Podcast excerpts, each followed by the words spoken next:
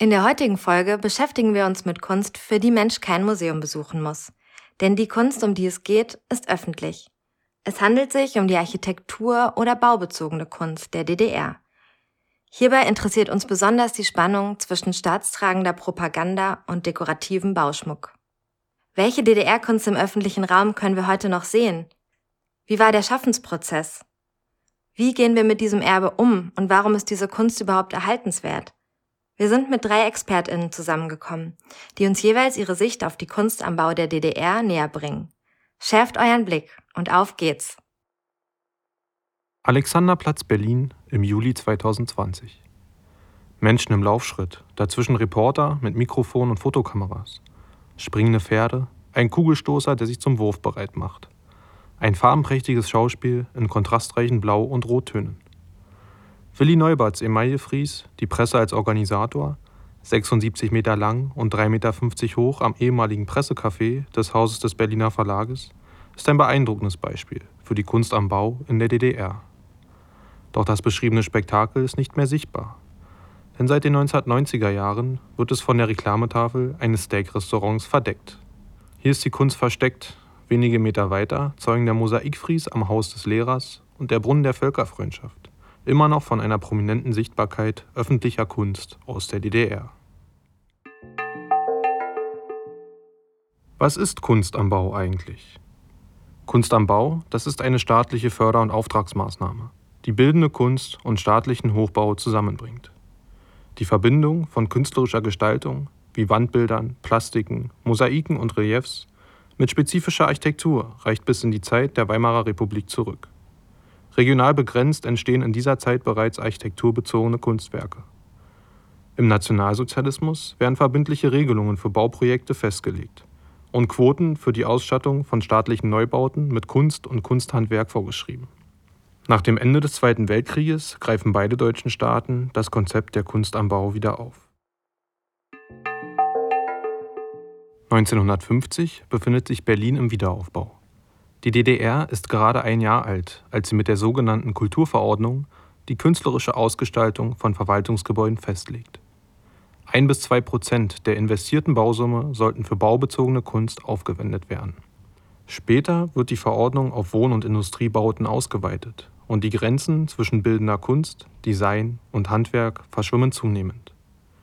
Kunst am Bau, architekturbezogene oder baubezogene Kunst und baugebundene Kunst All das gelangt in den öffentlichen Raum der DDR. Im ersten großen Wiederaufbauprojekt der DDR, der Stalinallee, die heute Karl-Marx-Allee heißt, spielt die künstlerische Ausgestaltung von Baubeginn an eine zentrale Rolle. Woher kommt die frühe Schwerpunktsetzung auf öffentliche Kunst und worin besteht die Notwendigkeit für Kunst im öffentlichen Raum? Das haben wir den Kunsthistoriker und Stadtforscher Dr. Paul Siegel gefragt. Er beschäftigt sich in seiner Forschung mit urbanen Identitätskonstruktionen an der Wende vom 20. ins 21. Jahrhundert und kann uns so einen Einblick liefern. Ich denke, das hat was damit zu tun, dass ähm, wir es nicht nur mit der Notwendigkeit von Wiederaufbau, sowohl was Infrastruktur und öffentliche Bauten anbelangt, als auch was Wohnungsbau anbelangt, zu tun haben, sondern wir haben es natürlich auch mit einer äh, spezifischen politischen Situation, die Gründung eines neuen deutschen Staates, eines sozialistischen deutschen Staates. Das heißt, es werden natürlich auch von vornherein politische Inhalte mit diesem Wiederaufbauprozess in Verbindung gebracht. Und der Wiederaufbau, städtebaulich, architektonisch, war natürlich immer in hohem Maße ein politischer und wie werden diese politischen Inhalte vermittelt? Wenn wir mal an diesem Beispiel äh, der heutigen Karl-Marx-Allee, erster Bauabschnitt, also Stalinallee bleiben, äh, dann können Sie einerseits äh, in den Abschnitten, äh, in den östlichen Abschnitten vor allen Dingen haben Sie ein sehr hohes Maß an skulpturaler Ausgestaltung. Sie haben das Thema Arbeiter, Bauer, Bäuerin wirklich skulptural dargestellt. Das heißt also bestimmte Grund äh, Themen dieses Staates als Arbeiter- und Bauernstaat werden eben auch tatsächlich repräsentiert durch äh, den skulpturalen Schmuck. Und äh, das heißt sozusagen, wenn hier eine besonders repräsentative Architektur entsteht, deren Form und Sprache bis dato im Grunde entweder eine äh, adelige oder eine bourgeoise Architektur war, nun jetzt aber für diesen Staat angewendet wird, ja, dann bedeutet es natürlich ein Shift hin sozusagen zu, wir bieten eben auch ganz anderen Bevölkerungsschichten nun einen bestimmten Lebensstandard und auch eine Qualität des städtischen Raumes und der Architektur. Und das ist etwas, was ganz programmatisch als Qualität, als, als Glücksversprechen in diesem System, in diesem Staat aufgehoben war und was zum Ausdruck gebracht werden soll und wozu dann eben zusätzlich noch diese Abbildung im Grunde der TrägerInnen und der äh, Zielgruppe äh, noch besonders verdeutlichend hinzutritt. In den frühen Jahren der DDR ist die architekturbezogene Kunst ein Ausdruck der neuen politischen Verhältnisse mit einem klar sozialistischen Inhalt. Hierbei sind es besonders figurative und skulpturale Darstellungen, die diesen Inhalt eindeutig lesbar machen sollen und sich an die neu geschaffene Gesellschaft richten. Sind diese Gestaltungen also nur Mittel der Parteipropaganda und machen sie den öffentlichen Raum der DDR politisch? Paul Siegel hatte für uns im Gespräch folgende Antworten.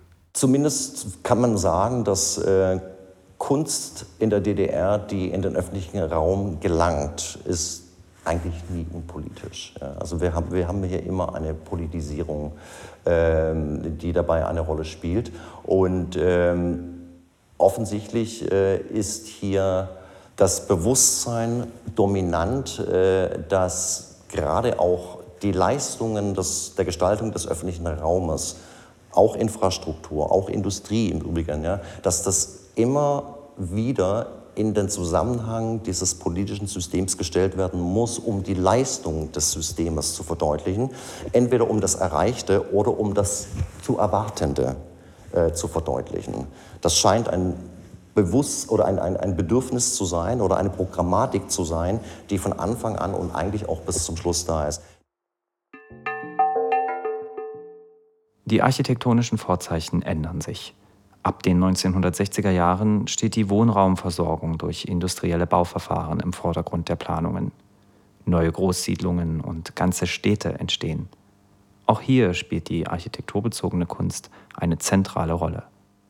War die Kunst am Bau vorher auf prestigeträchtige Bauprojekte der Innenstädte und auf Regierungs- und Verwaltungsgebäude beschränkt, durchdringt sie nun den gesamten öffentlichen Raum und reicht bis in das unmittelbare Lebensumfeld der DDR-Bürgerinnen hinein an Schwimmbädern, in Einkaufspassagen, an Kindergärten und Schulen, in Ferienheimen und Fabriken, überall verleiht sie der idealisierten sozialistischen Gesellschaft über die Bildsprache Ausdruck.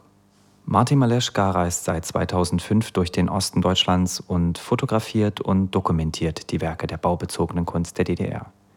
Immer wieder findet er unentdeckte Werke, die sein Archiv zu einer unentbehrlichen Quelle der aktuellen Forschung machen. Über seine Instagram-Accounts erreicht er mittlerweile tausende Interessierte und ist ein gefragter Interviewpartner. Unser Gespräch ist sein vierter Interviewtermin an diesem Tag. Unsere Frage an ihn, wie viel der architekturbezogenen Kunst der DDR war Propaganda und wie viel Dekoration?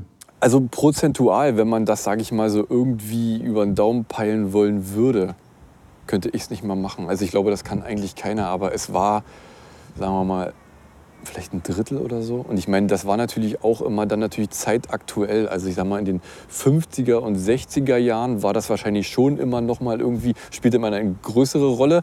Da wurde auch viel, auch hochwertige äh, Kunstwerke, ich sag mal Kaseinmalereien, äh, auch, auch Metallgestaltung und so weiter gemacht. wurde auch viel Geld investiert. Aber ich sag mal so Mitte der 70er, Ende der 80er oder alles, was dann so danach kam, das war dann schon eher, muss man wirklich sagen, Dekoration. Und Dekoration sage ich in dem Falle, es ist äh, tatsächlich für mich immer noch Bauschmuck. Mit der Ausweitung des Wirkbereichs der Kunst am Bau wird auch dessen Ausdrucks- und Motivpalette breiter. Viele Werke, die ab Ende der 1960er Jahre entstanden sind, zeigen Naturmotive, wie etwa Schwäne aus Meißner Keramik in Eisenhüttenstadt, eine Flusslandschaft aus farbigen Holzplatten in Schwerin oder die Elemente Luft, Erde und Wasser aus glasiertem Klinker in Rostock-Evershagen. Wehende rote Fahnen, Spruchbänder und erhobene Arbeiterinnenfäuste finden sich seltener. Und auch die Formen verändern sich. Figurative Darstellungen und Wandgemälde sind nur noch ein Teil der künstlerischen Produktion. Die Ausdrucksformen erstrecken sich auch auf Skulpturen, Plastiken, Gitterstrukturen, Brunnen und Giebelverkleidungen.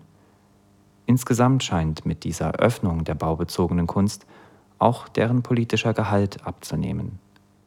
Der Sozialwissenschaftler und Zeithistoriker Per Pasternak kommt in einer Erhebung über die Großwohnsiedlung Halle Neustadt, einem der größten Bauprojekte der DDR, zu dem Ergebnis, dass die Mehrheit der Kunstwerke keine politischen Botschaften trägt.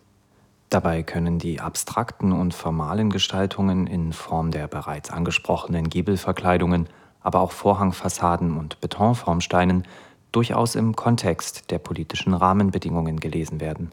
Dr. Paul Siegel dazu. Das sind ja serielle, oftmals serielle Betonelemente, die hier verwendet werden, die wiederum etwas sagen über die Fertigung der Architektur als industrialisiertem äh, Produkt. Ja? Das heißt also auch die Kunst am Bau reflektiert in dem Fall tatsächlich das, was man an konkreter Architektur und dahinter steckt ja auch wiederum eine Programmatik erkennen kann. Denn diese Industrialisierung äh, wurde ja tatsächlich auch sehr programmatisch äh, in der DDR der 60er und 70er Jahre vorgeführt, um zu zeigen, durch die Industrialisierung des Bauwesens begann ein Prozess der ökonomischen Fertigung von Wohnraum, der es ermöglichte, eben diese Wohnungsbauprogrammziele überhaupt umzusetzen und dadurch eben auch einen bestimmten Wohlstand und ein bestimmtes ähm, äh, Niveau des Wohnens für die breite Bevölkerung zu garantieren. Und das wird gezeigt und das wird eben auch indirekt durch die Kunst am Bau an diesen Beispielen weiter fortgeführt und gezeigt. Dass gewisse Narrative der sozialistischen Gesellschaft nicht aus der baubezogenen Kunst verschwinden, zeigen zwei Beispiele aus der Spätphase der DDR, die uns Dr. Paul Siegel näher gebracht hat. Eines der jüngsten oder letzten Wohnungsbau, Städtebauprojekte und Wohnungsbauprojekte der DDR, beispielsweise in Berlin, ist der Thälmann Park. Ja. Ähm, also wirklich späte 1980er Jahre. Und der Themenpark bekommt nun die letzte große Monumentalskulptur. Ja? Das heißt, das Thema ist nicht durch, äh, obwohl sich bestimmte Tendenzen auch in der künstlerischen Produktion verändern oder es auch vielleicht eine größere Vielfalt gibt, aber diese Lesbarkeit, die politische Lesbarkeit an bestimmten herausragenden Orten äh, ist offensichtlich ein Thema, was immer noch eine Rolle spielt. Oder noch ein letztes Beispiel, nehmen Sie das Nikolaiviertel, das zunächst mal so ganz ähm, politisch gar nicht lesbar erscheint, aber trotz alledem mit der Inschrift, mit der Giebelschrift Stadt des Berlin, Stadt des Friedens und die nach Picasso gestaltete äh, Friedenstaube wird auch hier wiederum eine ganz klare Programmatik, die lesbar im doppelten Sinne ist, nämlich durch äh, das Bildzeichen als auch durch die Inschrift. Und das ist 1987. Die Formen verändern sich. Äh, in der Tendenz haben wir eher sozusagen ein Weggehen von den großen monumentalen und auch allzu expliziten Gesten. Aber die Beispiele, die ich gerade genannt hatte, auch aus dem Ende der DDR-Zeit, also sowohl eben diese Friedens, ähm, dieses Friedensversprechen als auch dieses, äh, dieses äh, sich Rückbinden an die Protagonisten der sozialistischen, des sozialistischen Kampfes, Stichwort Thälmann beispielsweise, das ist etwas, was einfach beibehalten wird und was nicht ohne weiteres verschwindet, auch wenn in der Tendenz sozusagen die großen Monumentalisierungen im Laufe der Jahrzehnte und vor allen Dingen in den 70er und 80er Jahren sich so langsam äh, zurückziehen und äh, nicht mehr allzu offensichtlich sind. Auch wenn sich die gestalterischen Ausdrucksformen vervielfältigen und die Zahl der eindeutig politisch lesbaren Kunstwerke im öffentlichen Raum abnimmt, bleibt die architekturbezogene Kunst der DDR Ausdruck der gesellschaftlichen Verhältnisse. Der Leipziger Kunsthistoriker Peter Gut hält in seiner 1995 erschienenen Publikation Wende der Verheißung zur Geschichte der architekturbezogenen Kunst in der DDR dazu fest? Architekturbezogene Kunst war aufgrund der Tatsache, dass sie im öffentlichen Raum installiert war, immer der Gutierung durch die politische Führungsschicht in Staat und Partei ausgesetzt. Für die KünstlerInnen der DDR ergibt sich dadurch eine besondere Situation. Gertraude Pohl, selbst bildende Künstlerin in der DDR und ehemalige Dozentin an der Kunsthochschule Weißensee, beschreibt bei unserem Gespräch in ihrer Holzwerkstatt ein eindrückliches Erlebnis. 1980-81 gewann sie den Wettbewerb zur Ausgestaltung eines Giebels in der Landsberger Allee in Berlin. Ihre Darstellung von Luftballons und Texten erschien ihr unproblematisch. Ich hatte sehr äh, harmlos mir das vorgestellt mit den Luftballons und in den Ballons waren Texte eingeschrieben. Texte von Bobrowski, Bobrowski war aus der Dichterschule in Berlin-Friedrichshagen. Und diese Worte waren Anstoß für die Staatssicherheit. Ich wurde dann bestellt zu einem regelrechten Verhör äh, hier zum Stadtbezirk. Das gehört ja zum Stadtbezirk Prenzlauer Berg. Und das war dort so, dass man in einen Raum geführt wurde, wo man die Türklinken abnahm. Ich habe das noch nie erlebt. Also man konnte da nicht mehr raus. Und was man einer kleinen Künstlerin äh, anhand dieses Bildes vorzuwerfen hatte. Aber ich wurde belehrt, ob ich nicht wüsste, dass der Klassenfeind mit Luftballons die üblen Botschaften über die Mauer bläst. Wusste ich nicht bis dahin, aber dann habe ich das nun also zur Kenntnis genommen. Es wurde jedenfalls beschieden, dass ich diese Texte rauszukratzen hätte. Ein Text, der durchaus interpretierbar ist und auch wohlwollend interpretierbar wäre, der war in Ungnade geraten. Die Intervention der Staatssicherheit in das künstlerische Schaffen von Gertraude Pohl zeigt die politische Aufladung des öffentlichen Raums. Wie frei konnte der künstlerische Schaffensprozess dann sein? War die Kunst Staatskunst? Nein, das habe ich nie äh, so empfunden. Künstlerischer Auftrag war immer eine Aufgabe. Und äh, da ich überhaupt nicht festzumachen bin an einer Handschrift, was mir immer wieder mal vorgeworfen wird, ist so schwer, äh, dich zu fassen, äh, habe ich jede Aufgabe neu definiert und habe für jede Aufgabe mir Mittel und Möglichkeiten gesucht, auch Kollektive. Ich habe ja auch mit Kollegen zusammengearbeitet. Ich habe mich eigentlich nie einem inhaltlichen Diktat unterwerfen müssen. Dann hätte ich die Aufgabe nicht angenommen. Und das ist natürlich auch ein äh, Hinweis darauf, dass wir, also ich konnte von meiner künstlerischen Arbeit leben, was ich seit der Wende nicht mehr hätte sagen können. Äh, ich konnte dann auch relativ souverän sagen, das würde ich nicht machen. Es bleibt festzuhalten, was in den öffentlichen Raum der DDR gelangte, musste den gesellschaftlich-politischen Idealen entsprechen. Kunst, die offen systemfeindlich oder kritisch gelesen werden konnte, hätte keinen Bestand gehabt. Das politische System konnte über Kulturbehörden, Kreistage und städtische Kulturfunktionäre direkten Einfluss auf Künstlerinnen und deren Werke nehmen. Dennoch bedeutet dies nicht, dass die baubezogene Kunst der DDR reine Staatspropaganda war. Auch wenn Auftragsgeberinnen und Künstlerinnen im Vorfeld der Arbeit gewisse Themen vereinbarten, so stand es den KünstlerInnen doch frei, wie sie diese Aufgabenstellung umsetzten. Dabei sind beeindruckende, künstlerisch anspruchsvolle Werke entstanden, die eine ideologische Interpretation nicht zulassen. Die Kunstwerke, die wir heute sehen, spiegeln dieses Spannungsfeld zwischen freier künstlerischer Gestaltung und den Bedingungen des politisch-gesellschaftlichen Rahmens wider. Mit dem Fall der Mauer verschwand nicht nur das politische System der DDR. Auch viele Kunstwerke verschwanden, wurden abgerissen, eingelagert, übermalt oder verhangen. So stand das städtebauliche Zentrum Ostberlins, der Alexanderplatz, mitsamt seiner Kunst im öffentlichen Raum in den 1990er Jahren vollständig zur Disposition. Erst seit wenigen Jahren sind auch DDR-Architekturen dieses Ensembles denkmalgeschützt. Nicht nur Architektur und Kunst, sondern auch die KünstlerInnen sahen sich nach der Wende existenziell bedroht.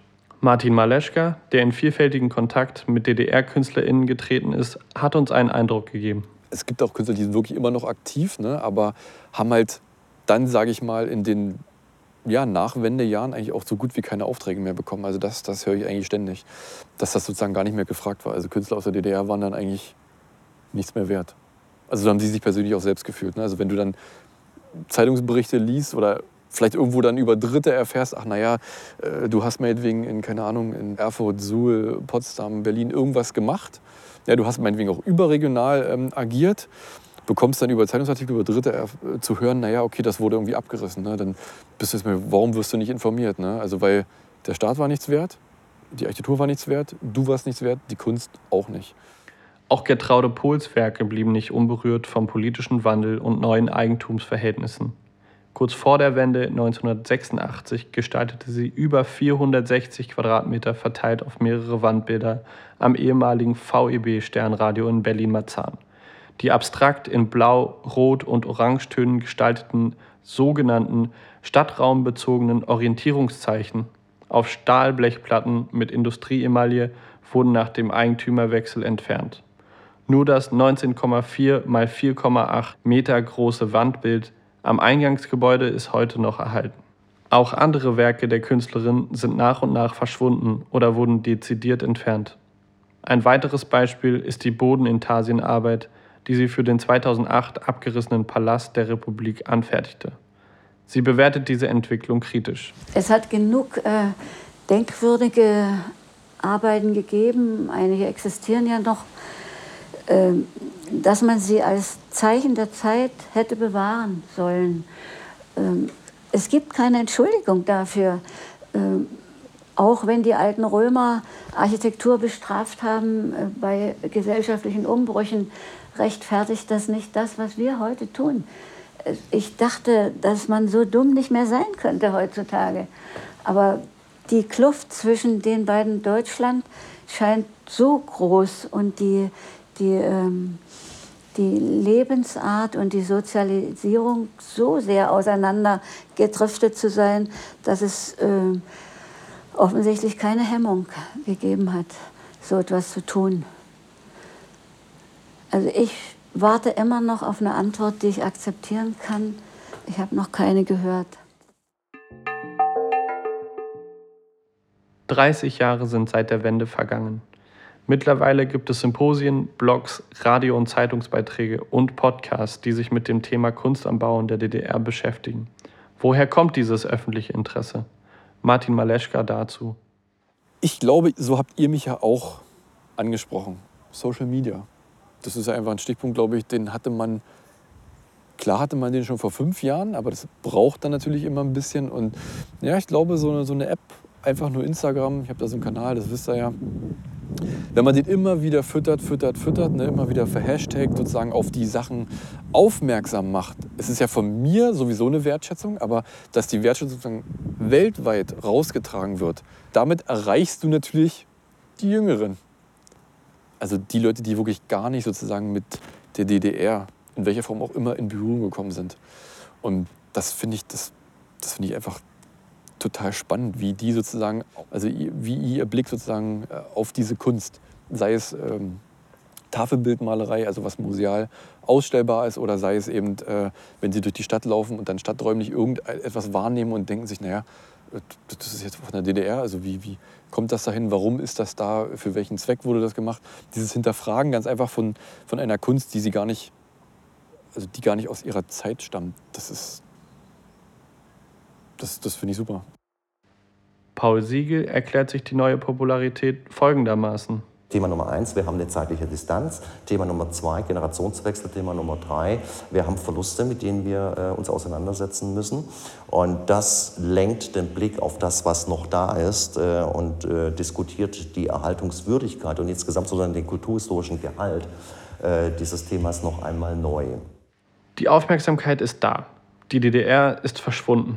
Ein Großteil der Kunst aus dieser Zeit aber existiert noch, trotz vieler Verluste. Welche Relevanz hat die baubezogene Kunst ohne den politischen Rahmen, in dem sie entstanden ist, für uns heute? Das ist, glaube ich, auch der entscheidende Punkt. Das ist der Shift, der Wechsel hin von der politischen Propaganda eines real existierenden Staates hin zu einem Zeitzeugnis. Denn der Staat existiert nicht mehr, der dieses propagandistisch inszenieren könnte. Es ist ein Zeitzeugnis, es ist ein historisches Zeugnis und dieses Zeugnis, wie viele andere historische Zeugnisse, kann uns sehr viel Aufschluss geben über diesen Staat und dieses äh, System, das nun heute nicht mehr in, äh, äh, existiert. Aber er ist äh, didaktisch und kulturhistorisch ungeheuer aufschlussreich. Gertrude Pohl reflektiert eben diesen Shift in ihren eigenen Werken 30 Jahre nach dem Ende der DDR. Naja, architekturbezogene, baubezogene Kunst entsteht ja immer im Kontext der gesellschaftlichen Verhältnisse. Und das war in der DDR nicht anders. Es war sogar explizit so. Ähm, und es ist in alle die Zwänge der Zeit, der Entstehung gestellt und der Nutzung. Ja, und das Land, in dem diese Arbeit entstanden ist, existiert nicht mehr. Das ist ja von heute auf morgen ein abgeschlossenes Sammelgebiet geworden. Also darf ich sagen, meine Arbeit gehört jetzt in die Sammlung. Also es ist ein Artefakt der DDR und ähm, ist in einen neuen Sinnzusammenhang geraten. Die Kunst am Bau der DDR ist ein Zeichen ihrer Zeit. Sie existiert als Artefakt eines Staates, der nach und nach aus der persönlichen Erinnerung der Menschen verschwindet. Der öffentliche Raum der DDR blieb politisch, solange die DDR bestand. Die darin befindliche Kunst bewegte sich in einem Spannungsfeld zwischen freier künstlerischer Gestaltung und den Bedingungen des politischen gesellschaftlichen Rahmens. Nach der Wende wird die baubezogene Kunst wieder zum Politikum in der Debatte um Erhalt, Identität und Abriss. Heute entdeckt man sie neu, nicht nur in den sozialen Medien, sondern auch im wörtlichen Sinne. Vor zwei Jahren fand sich bei Bauarbeiten hinter einer Wandverschallung im Hotel Inn am Alexanderplatz ein immer noch farbig strahlendes Wandbild aus Glas und Keramik. Es handelt sich um ein frühes Werk von Gertraude Pohl, das die Künstlerin fast selbst vergessen hatte. Das Wandbild hängt nach der Restaurierung wieder an seinem alten Platz im 37. Stock des Hotels. Wenige Meter entfernt wird das Haus des Berliner Verlages mit dem Gebäude des ehemaligen Pressecafés saniert. Die Reklametafel, die den Fries von Willi Neubert verdeckt, soll dabei entfernt werden. Dann kehren auch die Pferde, der Kugelstoßer und die Reporter an den Alexanderplatz zurück. Das war unser Podcast zum Thema Kunst im öffentlichen Raum der DDR von Lennart Ende, Christopher Pflug und Abhinav Takar. Wir hoffen, wir konnten euren Blick schärfen und wünschen euch viel Spaß beim Entdecken versteckter Kunstwerke im Stadtraum. Vielen Dank an unsere GesprächspartnerInnen Dr. Paul Siegel, Gertraude Pohl und Martin Maleschka. In der nächsten Episode zum Thema Fahrradkulturen widmen wir uns der Frage, welche soziokulturellen Faktoren sich hinter dem Fahrradfahren verbergen. Außerdem geht es darum, inwieweit Fahrradkulturen in der Planung berücksichtigt werden können. Dazu befragen wir den wissenschaftlichen Mitarbeiter der TU Berlin sowie Mitglied von Paper Planes e.V., Maximilian Hohr. Das war der Raumcast, der Podcast zum öffentlichen Raum. Diese Folge wurde in Zusammenarbeit mit dem Center for Metropolitan Studies erarbeitet.